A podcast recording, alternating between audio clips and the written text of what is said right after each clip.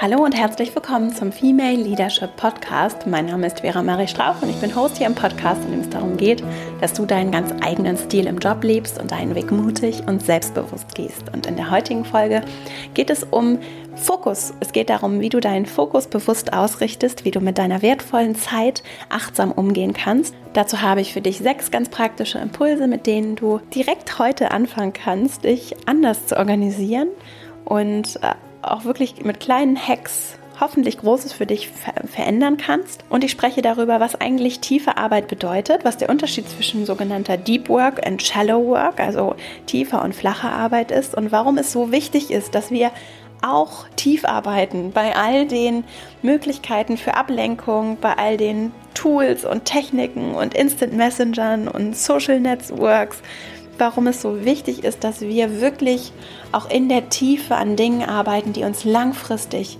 erfüllen, die dir auch langfristig helfen, dass du deine Ziele langfristig erreichst, deine persönliche, aber auch deine beruflichen Werdegang langfristig gestaltest und die Dinge tust, die vielleicht auch mal ein bisschen unbequem sind, die aber auf dein Wachstum, deine Entwicklung und auch auf unsere Arbeitswelt positiv einzahlen. Und ich freue mich sehr, diese Folge mit dir zu teilen, die auch auf Selbstversuchen basiert und wünsche dir jetzt äh, ganz viel Freude mit dieser Folge und dann legen wir gleich mal los. Kürzlich habe ich den Satz gelesen, write what you need to read. Also schreibe, was du selbst lesen möchtest bzw. brauchst.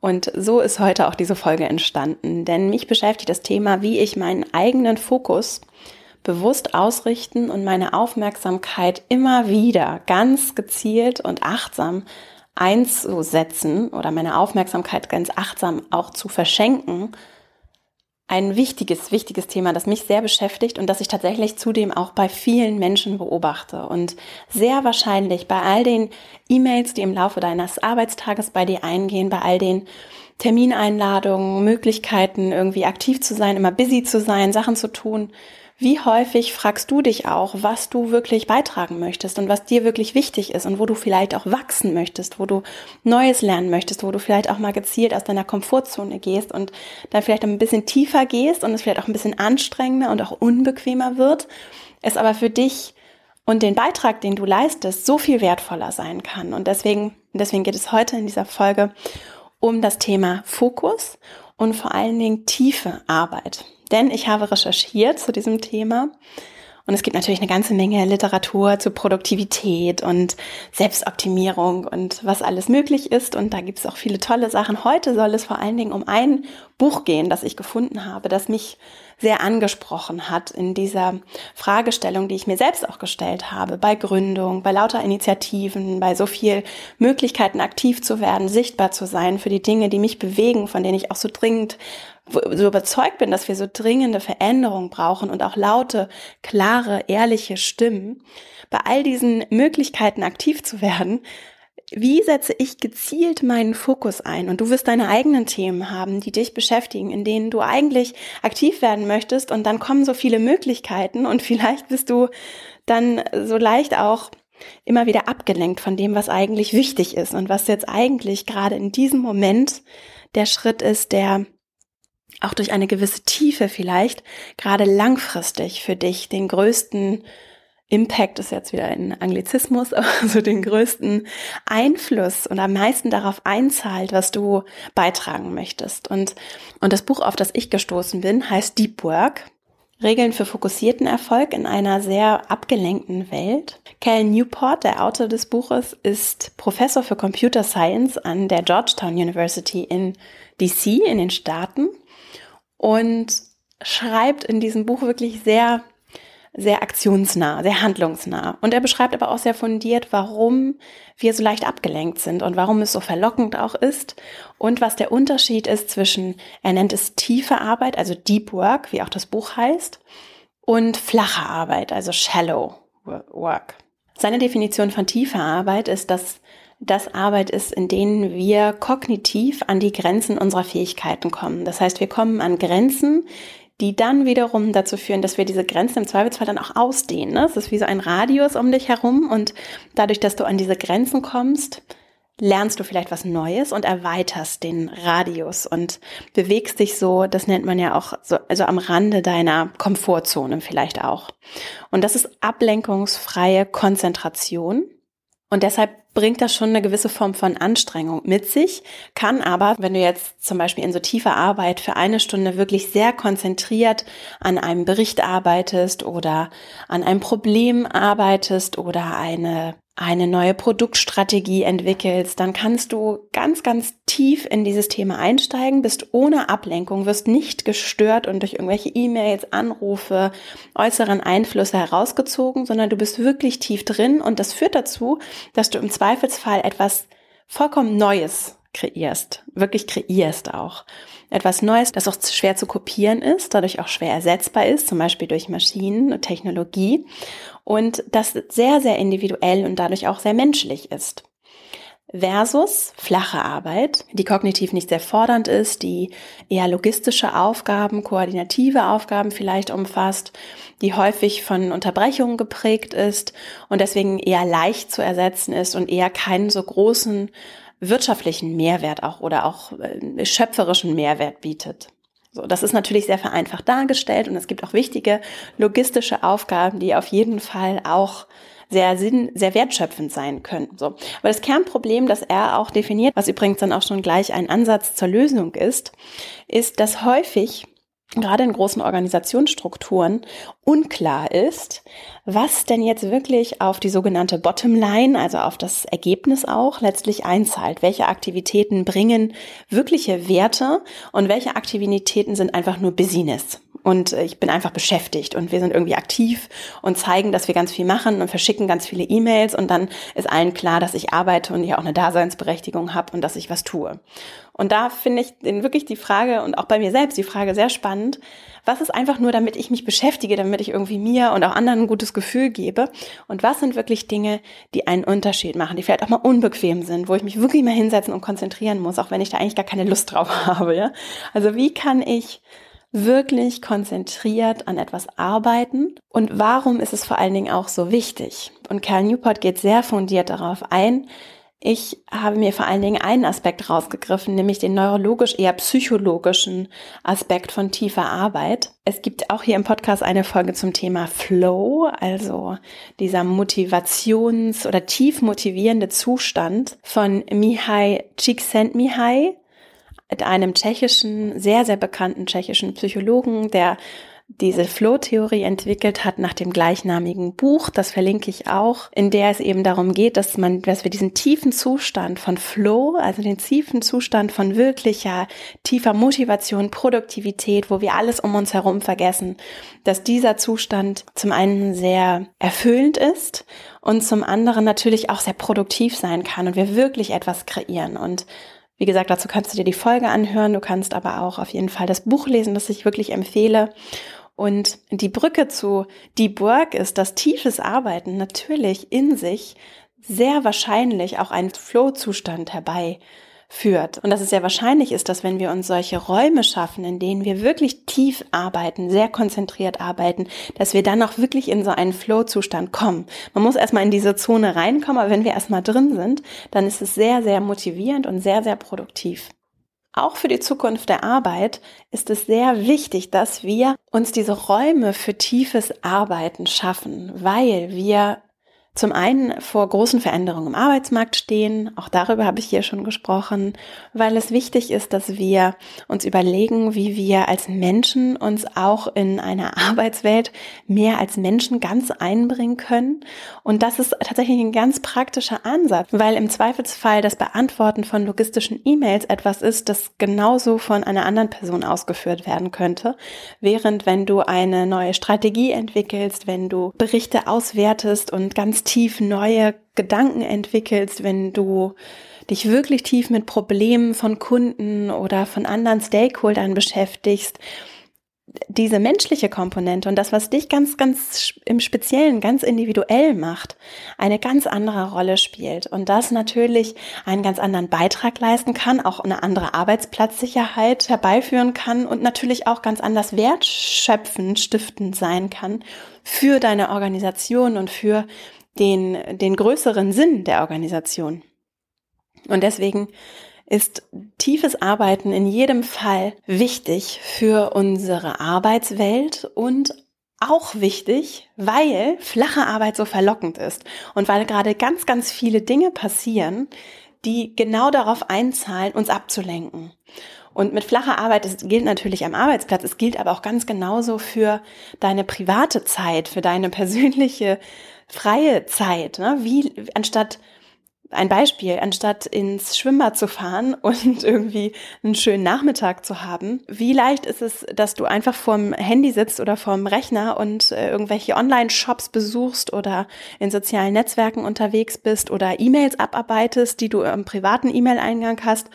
Also wie leicht sind wir abgelenkt von äußeren Erwartungshaltungen an uns und von äußeren Impulsen, Reizen, die auf uns einprasseln, versus dem Bewussten davon zurücktreten, darauf blicken und dann ganz bewusst entscheiden, wie ich meinen Fokus ausrichte. Und eine Dynamik, die dabei stattfindet, gerade im Arbeitskontext, ist, dass diese Busyness, also dieses Beschäftigtsein und irgendwas machen, E-Mails beantworten, in Instant-Chats schnell mit Kollegen sich abklären, schnelle Antworten geben, immer online sein, immer auch zwischendurch dann nochmal die sozialen Medien, sozialen Netzwerke checken und einfach immer was zu tun zu haben, ist ein Proxy, ein sogenannter Proxy, also ein, ein Ersatzelement für Produktivität.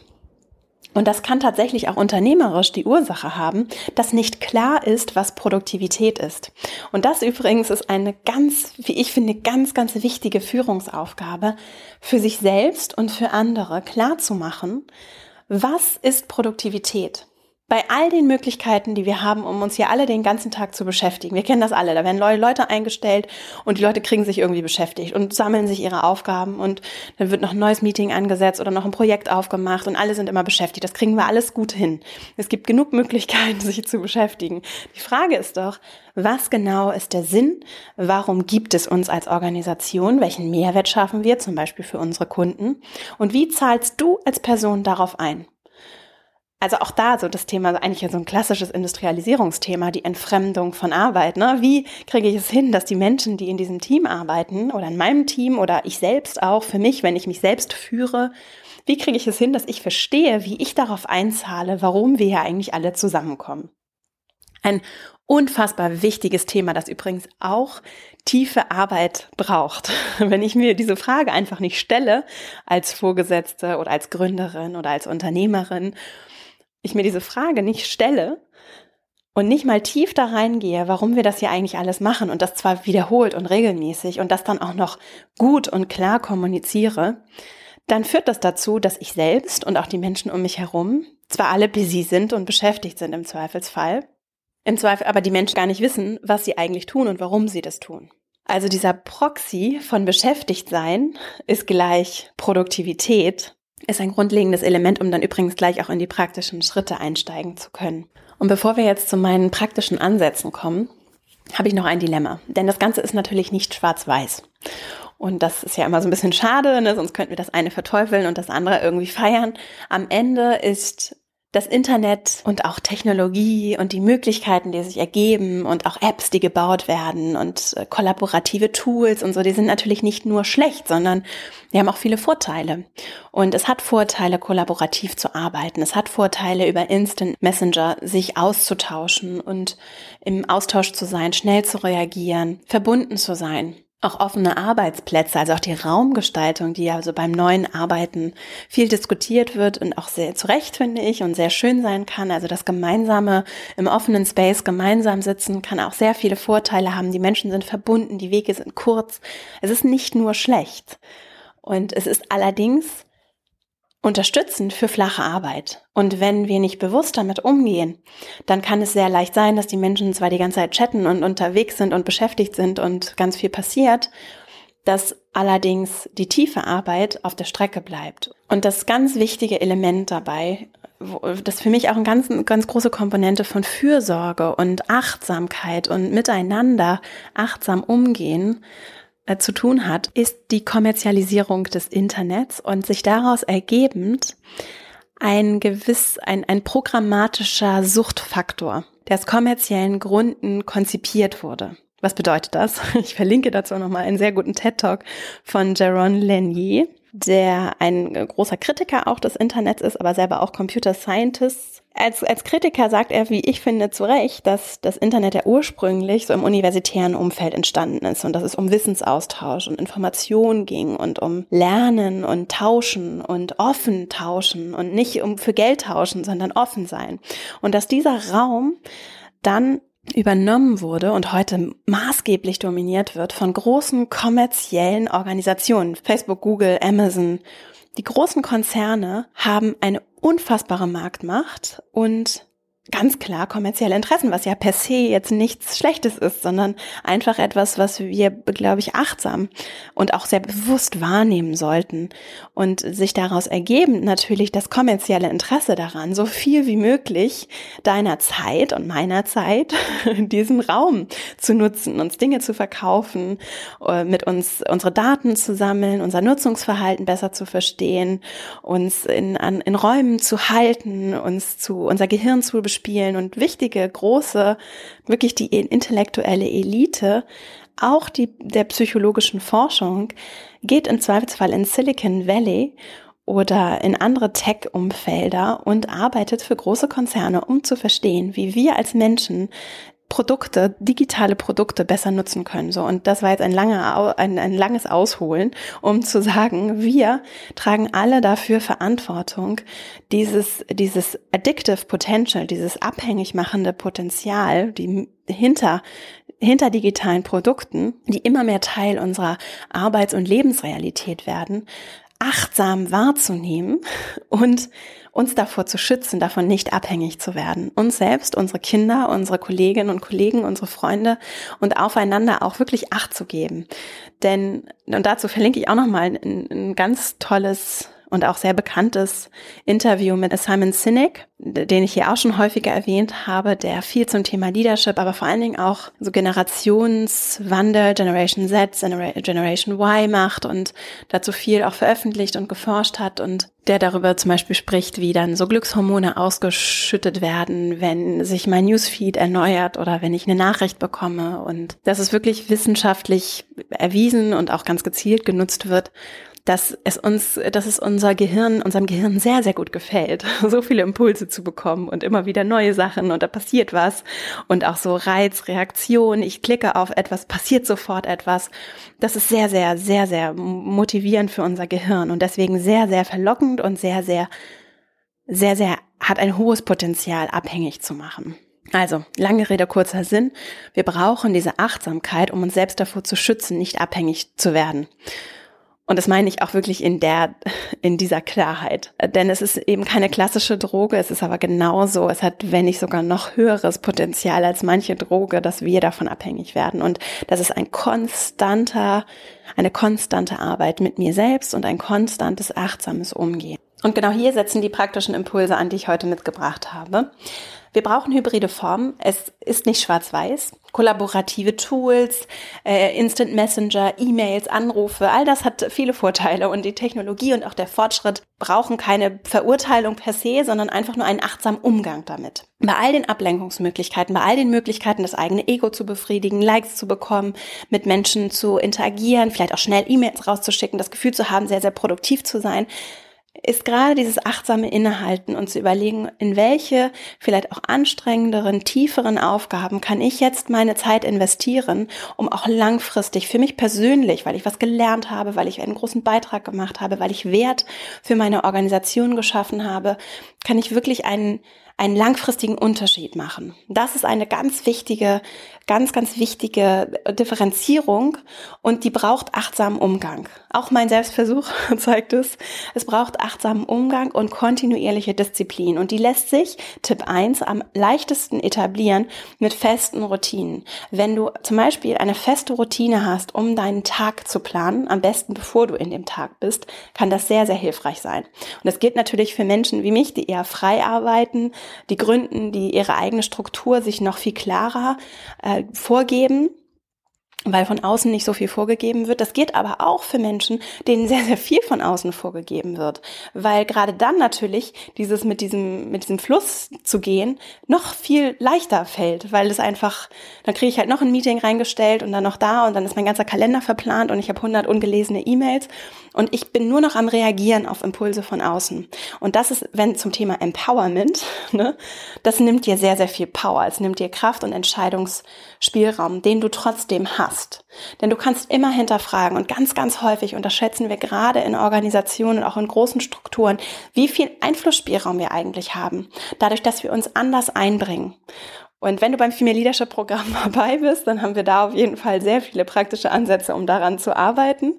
Denn das ist das, so der Kern auch meiner Arbeit, zu gucken, wo kann ich gestalten, wo kann ich gestalten innerhalb der Strukturen, in denen ich mich bewege und vielleicht mit kleinen Dingen und einer anderen Haltung und auch kleineren, scheinbar kleineren Entscheidungen großen Unterschied machen. Und das ist ein kontinuierlicher Prozess, der viel Fragen ausprobieren braucht, den du aber steuern kannst und deine eigene Agenda ganz klar festzulegen und deiner eigenen Agenda Raum zu geben, ist ein unfassbar mächtiges, mächtiger Mechanismus, den du nutzen kannst, egal in welcher Situation du bist. Und wenn du es nicht glaubst, schreib mir gerne. Es gibt immer Spielraum.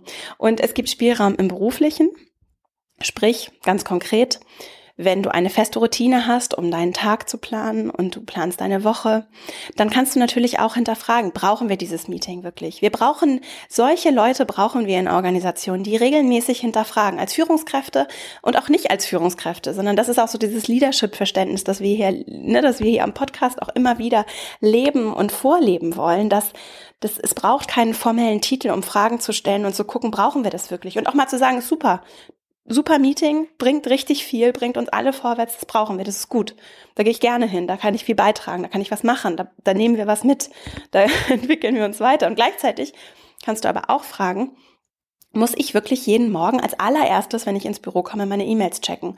Oder kann ich nicht einfach morgens eine Stunde mir blocken, jeden Morgen fest, an der ich ganz tief an unterschiedlichen Themen arbeite, die mir wirklich wichtig sind, die wichtig sind für meinen Job, die einen Unterschied machen, die meine Rolle auch weiterentwickeln, die mich in neue Projekte entwickeln, die mir neue Einflussbereiche geben?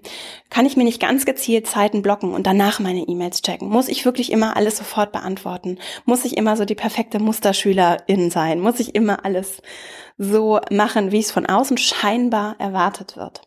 Also feste Routinen führen dazu, dass es auch so eine automatisierte Entscheidungsfindung gibt, was sehr, sehr hilfreich sein kann, weil es dich einfach weniger Kraft kostet. Und wenn du eine feste Routine hast, dass du zum Beispiel, bevor du abends das Büro verlässt, einmal deinen Kalender für morgen anguckst und dir ganz bewusst überlegst, was du am morgigen Tag machst oder eine feste Routine am Freitag hast, deine kommende Woche zu planen. So mache ich das. Ne? Also ich habe eine Routine am Abend, den nächsten Tag zu planen und eine Routine am Sonntag zurückzugucken auf meine Woche, aber auch meine kommende Woche zu planen und das am Sonntag oder am Freitag, je nachdem, wie es zeitlich passt. Und das sind feste Zeitblöcke zum Planen und Koordinieren, die ich mir einplane. Und ich kann es sehr, sehr empfehlen. Und das wird dann auch so ein Automatismus. Übrigens auch in Deep Work empfohlen. Routinen, feste Zeiten, feste Strukturen können sehr dabei helfen, nicht in diesen Strudel von äußeren Erwartungen, von Anforderungen hineinzugeraten, sondern dieses bewusste, achtsame Ausrichten zu haben. der zweite Punkt ist dann innerhalb dieser Routinen klare klare Zeiten einzuplanen und wirklich darauf zu achten, dass auch regelmäßig diese Deep Work Zeiten vorkommen, in denen du dann wirklich dir ein, zwei Stunden konzentrierte Zeit blockst, in dem du den Raum hast, um tatsächlich tief zu arbeiten. Und mit Raum meine ich dann sowohl den Raum im Kalender, als auch den physischen Raum. Und der physische Raum heißt, wenn du in einem Großraum arbeitest, dir vielleicht tatsächlich irgendwie eine ruhige Ecke zu suchen oder in einen, dir einen Besprechungsraum zu blockieren oder äh, einfach von zu Hause in Ruhe zu arbeiten. Also diese feste Räume zu blocken, physisch und auch zum Beispiel durch dein Telefon wird umgeleitet, du checkst in der Zeit wirklich nicht deine E-Mail, du hast für dich selber auch Regeln, die diesen Raum begrenzen. Also du wäschst dann nicht die Wäsche, wenn du zu Hause bist, du machst dann nicht doch noch mal schnell die E-Mails checken, sondern du setzt hier wirklich ganz gezielt einen Rahmen, in dem du tief und konzentriert arbeitest. Denn Es ist klar, dass es sehr viele Verlockungen gibt. Und die sind vielfältig und es ist manchmal sehr unbequem, in diesen Flow-Zustand, also psychologisch in diesen Zustand von tiefer Konzentration zu kommen. Dazu kann ich auch immer wieder The War of Art von Stephen Pressfield empfehlen. Ein, ein wirklich sehr gutes Buch zum kreativen Arbeiten, das für uns alle, egal wo du arbeitest und was du machst, Relevanz hat, wenn wir versuchen, wirklich kreativ zu werden, Dinge zu machen, die auch sich am Rande unserer Komfortzone bewegen und wie leicht es ist, dann Ablenkung zu suchen auf ganz unterschiedliche, in ganz unterschiedlichen Formen. Und diese freien Räume, die du dir blockst und die Regeln, die du dir dann schaffst, um wirklich mal tief in Themen reinzugehen, die gelten natürlich für den Arbeitskontext, aber auch für deine freie Zeit. Nutz das auch mal dir wirklich, ich kann das immer nur wieder sagen, auch mal eine Stunde nur für dich zu nehmen und mal das Buch zu lesen, das du immer schon mal lesen wolltest oder zu beginnen zu meditieren oder auch eine Bewerbung zu schreiben oder dich äh, irgendwie für dich selber auch einzusetzen. Und das ist manchmal unbequem, weil es manchmal dann vielleicht Dinge bedeutet zu tun, die du nicht so gewohnt bist oder die auch mit Ängsten verbunden sind. Wenn du eine Bewerbung schreibst, ist es vielleicht die Angst, dass du nicht genommen wirst und dann bewerben wir uns lieber gar nicht. Ne? Also das sind so diese kleinen Themen, die auf lange Sicht aber so gut investiert sind. Und es sind diese kleinen Schritte und Handlungen, die einen großen Unterschied machen können und die aber ganz bewusst deshalb Aufmerksamkeit brauchen, weil es so Samen sind, die wir pflanzen und die wir, die sich nicht von alleine pflanzen. Und wir müssen manchmal einfach uns ein bisschen Zeit dafür nehmen und blockieren, um und wirklich blocken und uns dazu zwingen, ein Stück weit liebevoll zwingen, dass wir diese Samen einpflanzen und darauf vertrauen, dass daraus dann auch Pflanzen werden und manchmal wird es auch nichts. Nur dieser bewusste Fokus darauf, was auch langfristig entstehen soll in deinem Leben, in deiner beruflichen Karriere, was, was du ausprobieren möchtest.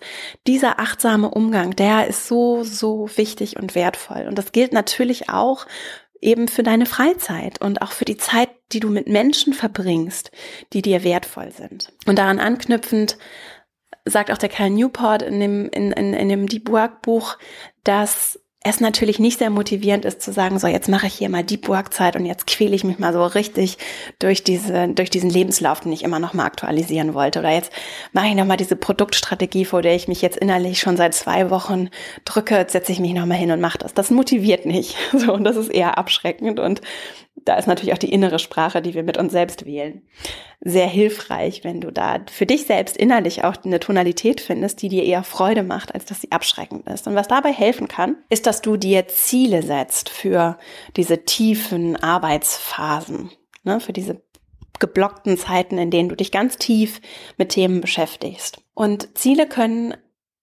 motivierend sein, weil es sich auch gut anfühlen kann, über dieses Ziel nachzudenken. Ne? Also wenn du darüber nachdenkst, okay, hm, wie würde sich das jetzt anfühlen, wenn ich diesen Lebenslauf fertig habe, ich habe das abgeschickt oder der Bericht ist fertig geschrieben und erledigt oder ich habe endlich diese ausführliche Kommunikationsunterlage vorbereitet. Also wie fühlt sich das dann an, wenn ich fertig damit bin? Und vor allen Dingen, was ist auch das klare Ziel?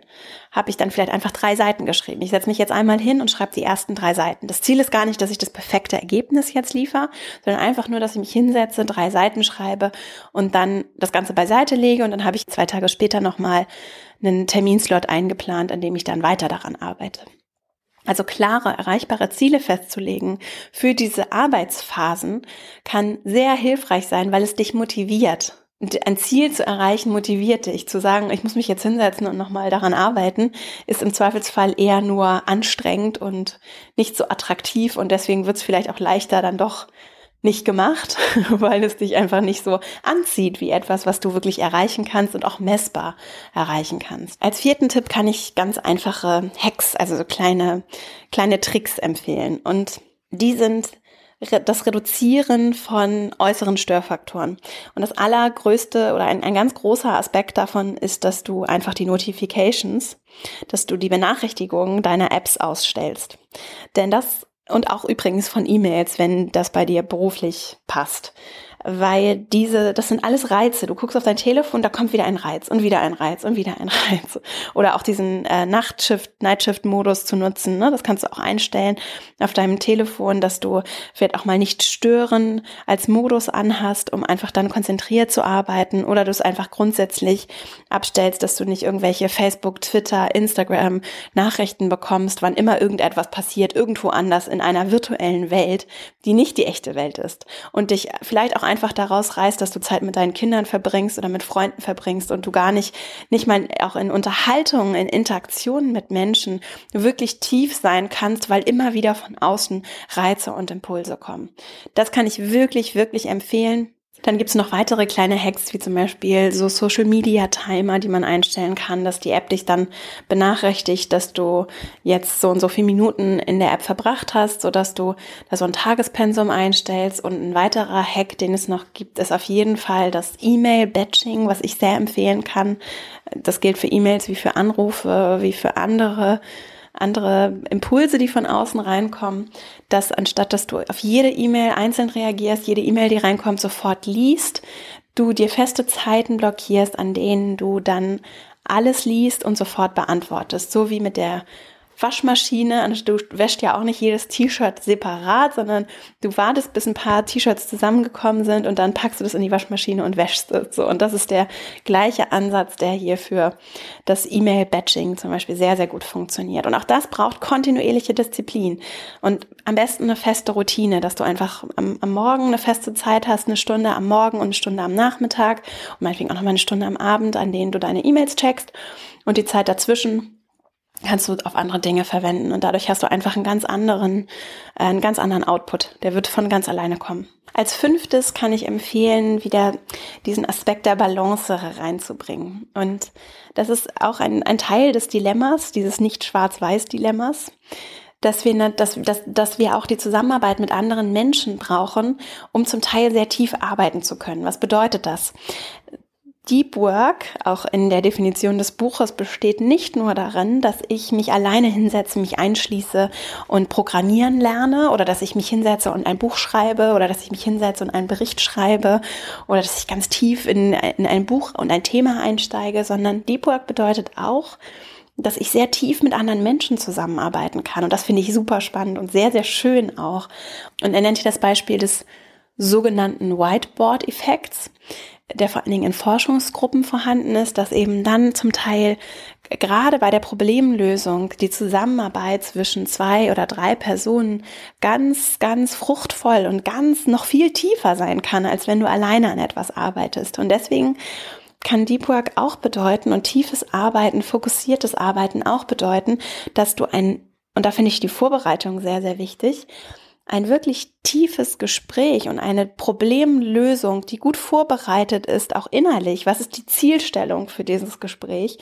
Dass du die zulässt, vorbereitest und dir auch gezielt Menschen suchst, mit denen du vielleicht ganz tief in Themen einsteigen kannst. Das finde ich irgendwie, also das finde ich als Vorstellung so schön und so und auch so bereichernd für unsere neue Arbeitswelt, wenn wir auch achtsam mit der Zeit anderer umgehen und wirklich in Interaktion gehen, in tiefe Kommunikation gehen, die uns tief bereichert und die wirklich dazu führt, dass wir mit Menschen gemeinsam Lösungen finden, die über das hinausgehen, was wir alleine geschafft hätten. Und dann als sechsten Impuls auch wichtig natürlich im Teamgefüge Raum für Entspannung und einfach mal frei sein zu können und auch frei Raum zu haben in einem sehr klar strukturierten Plan. Und diese Räume für Zeit mit dir, Zeit mit Familie, mit Freunden auch wirklich zu nutzen und eben nicht die kostbare Freizeit mit dem Konsum von Technologie oder auch von Entertainment zu verschwenden. Und ich sage es jetzt bewusst so drastisch. Es kann natürlich auch sehr bereichernd sein, einen guten Film zu gucken oder auch eine gute Dokumentation. Es kann bereichernd sein, auch Informationen zu erfahren bei Twitter und gleichzeitig und das ist eine Frage, die du dir selbst stellen kannst. Was bereichert dich und was bringt dich weiter und was ist gut investierte Zeit, die dir auch wirklich Entspannung bringt? Denn unser Arbeitsbegriff ohne daraus jetzt einen zu großen Exkurs machen zu wollen, unser Arbeitsbegriff ist schon sehr, sehr spannend, auch gerade in der deutschen Sprache und in der Kultur und wie er auch geprägt ist von Industrialisierung und von dieser Schwere, die damit einhergeht. Und Arbeit muss nicht schwer sein. Dieses Deep Work kann sehr, sehr befriedigend, sehr, sehr erfüllend sein.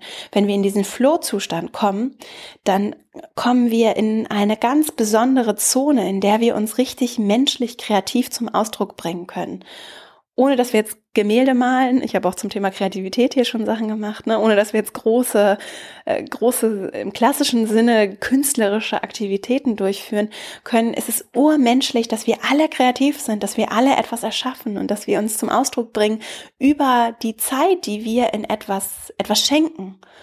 Und deswegen ist so dieses Arbeitsthema und dadurch dann auch im Kontrast dazu das Entspannungsthema sehr, sehr interessant und wie wir das auch kulturell verstehen. Und ich kann dich nur ermutigen oder ich möchte dich dazu inspirieren, dass du für dich auch Entspannung als Konzept hinterfragst und deine eigene Definition von Entspannung aufstellst. Und wenn andere Menschen meinen, dass Entspannung bedeutet, abends auf dem Sofa zu sitzen und fernzusehen, ist es ja vollkommen in Ordnung und es kann für dich ja auch ein Aspekt von Entspannung sein. Und gleichzeitig ist doch die Frage, was gibt dir Energie? Was entspannt dich wirklich? Was brauchst du, damit du erfüllt und glücklich bist und damit es dir richtig gut geht und du deine Batterien auflädst? Und dann zu gucken, was kann ich dafür einplanen in meinen Tag? Das mir wirklich diese Kraft auch gibt und was mir gut tut. Und vielleicht gibt mir auch eine gewisse Form von tiefer Arbeit, von Zeit, die ich mir schenke, ganz anders Kraft als das, was so unter klassischerweise unter oder im allgemeinen Verständnis unter Entspannung verstanden wird. So, ich fasse jetzt nochmal zum Abschluss diese sechs Impulse, diese praktischen Impulse für dich zusammen. Das erste. Feste Routinen, ganz klare feste Zeiten können sehr, sehr helfen, damit du eine Struktur bekommst, die dazu führt, dass du sowohl das kollaborative, reaktive, schnelle Abarbeiten, E-Mails, all die Anforderungen von außen berücksichtigst, als auch dir feste Zeiten einplanst, um wirklich tief in Themen einzusteigen, fokussiert auf Dinge auch dich zu konzentrieren, die du langfristig erreichen und beitragen möchtest. Der zweite Punkt, ablenkungsfreie Zonen zu schaffen, räumlich, physisch, wie auch zum virtuell in deinem Kalender feste Zeiten zu blocken, dein Telefon in den, in den Nicht-Stören-Modus zu stellen, klar zu kommunizieren, dein Telefon umzustellen, klarzustellen, dass du jetzt nicht erreichbar bist für eine gewisse Zeit und dafür am besten natürlich auch feste, klare Regeln zu etablieren, die du auch dann kommunikativ gut managen kannst. Der dritte Tipp, klare Ziele für diese Arbeitspakete. Also wenn du dich entscheidest, diese tiefe Arbeit zu machen, dir feste Zeiten geblockt hast für Dinge, die dir wirklich wichtig sind, die vielleicht auch ein bisschen unbequem sind, die dich etwas Überwindung kosten, dann auch klar zu sagen, okay, in der Zeit möchte ich gerne drei Seiten schreiben. In der Zeit möchte ich gerne einen Lösungsvorschlag für das Thema entwickeln. Und vielleicht ist es noch nicht die perfekte Lösung, aber wir haben in dem Meeting schon mal einen Lösungsvorschlag entwickelt. Und so dich innerlich auch viel besser motivieren zu können, als wenn, als wenn du dir einfach vornimmst, okay, jetzt setze ich mich hin und jetzt wird das ganz furchtbar, weil wir das, das ganz furchtbar machen müssen. Also positiv formulieren, auch sich da reinzufühlen, wie schön es ist, wenn du das endlich erledigt hast, kann sehr, sehr hilfreich sein. Der vierte Punkt, einfache kleine Lösungen einführen, wie zum Beispiel die Benachrichtigungen von Apps an deinem Telefon ausstellen, äh, Social Media Timer einstellen, feste Zeiten, um gebündelt deine E-Mails, das sogenannte Batching, deine E-Mails gebündelt zu bearbeiten, kann sehr helfen, um einfach die, diese Distraction, die, die Ablenkungs, das Ablenkungspotenzial von außen zu reduzieren. Der fünfte Punkt, auch die Balance von Zusammen- und Alleinarbeit nicht zu unterschätzen. Es kann durchaus sehr, sehr hilfreich sein, auch Menschen in die Problemlösung mit einzubeziehen und mit Menschen tief an Themen zu arbeiten und dafür gezielt auch Raum virtuell, physisch zu schaffen, in deinem Kalender einzuplanen, um mit den richtigen Menschen gemeinsam an Problemen zu arbeiten und das sehr konzentriert, gut vorbereitet und ohne wieder die Ablenkung von außen, ohne nebenbei noch E-Mails zu checken, ohne nebenbei noch einen Laptop offen zu haben, ohne nebenbei noch immer zu gucken, was passiert jetzt hier gerade bei Twitter, sondern wirklich tief einzusteigen in Themen auch mit Menschen. Und dann der sechste Punkt, bewusste Entspannungszeiten einzuplanen, auch dein Konzept von Entspannung zu hinterfragen und zu gucken, wie ist so die richtige Balance aus Anspannung und Entspannung? Was brauchst du? Wann kannst du besonders gut entspannen? Wann kannst du besonders gut sehr konzentriert arbeiten? Und das nicht zu vernachlässigen bei all der Planung und Fokus und Effizienz und Effektivität. Ich verlinke alle Quellen, die ich genannt habe, auch in den Shownotes. Ich hoffe, dass du für dich etwas mitnehmen kannst, dass du vielleicht ein, zwei Sachen ausprobierst und kann dir wirklich nur ans Herz legen, deinen Fokus achtsam auszurichten und das auch so als kontinuierlichen Prozess zu etablieren, um ja mit dieser wertvollen Ressource deiner Zeit achtsam umzugehen und bewusst umzugehen. Wenn dir der Podcast gefällt, dann empfehle ihn gerne weiter auch gerne diese Folge, wenn, wenn sie vielleicht einzelnen Menschen in deinem Umfeld, Kolleginnen, Kollegen, Bekannten, Freunden helfen könnte, dann freue ich mich natürlich sehr, wenn du sie weiterempfiehlst. Ich freue mich auch, wenn du mir hier im Podcast eine 5-Sterne-Bewertung dalässt und auch gerne einen Kommentar. Das hilft sehr, damit der Podcast gefunden wird und, und würde mich sehr, sehr freuen, wenn du mir eine Bewertung dalässt. Lass uns auch gerne in Verbindung treten, indem wir uns zum Beispiel bei Instagram at Vera Marie Strauch verbinden komm sehr gerne auch in den Female Leadership Newsletter, den du unter www.verastrauch.com slash newsletter abonnieren kannst. Und dann hältst du einmal in der Woche Updates von mir mit weiteren Impulsen und Gedanken rund um die Themen des Podcasts. Jetzt wünsche ich dir eine wunderschöne, erfüllende, produktive, schöne Woche und danke dir sehr für deine Zeit hier und dann hören wir uns nächste Woche hier wieder. Bis dahin, alles Liebe, deine Vera.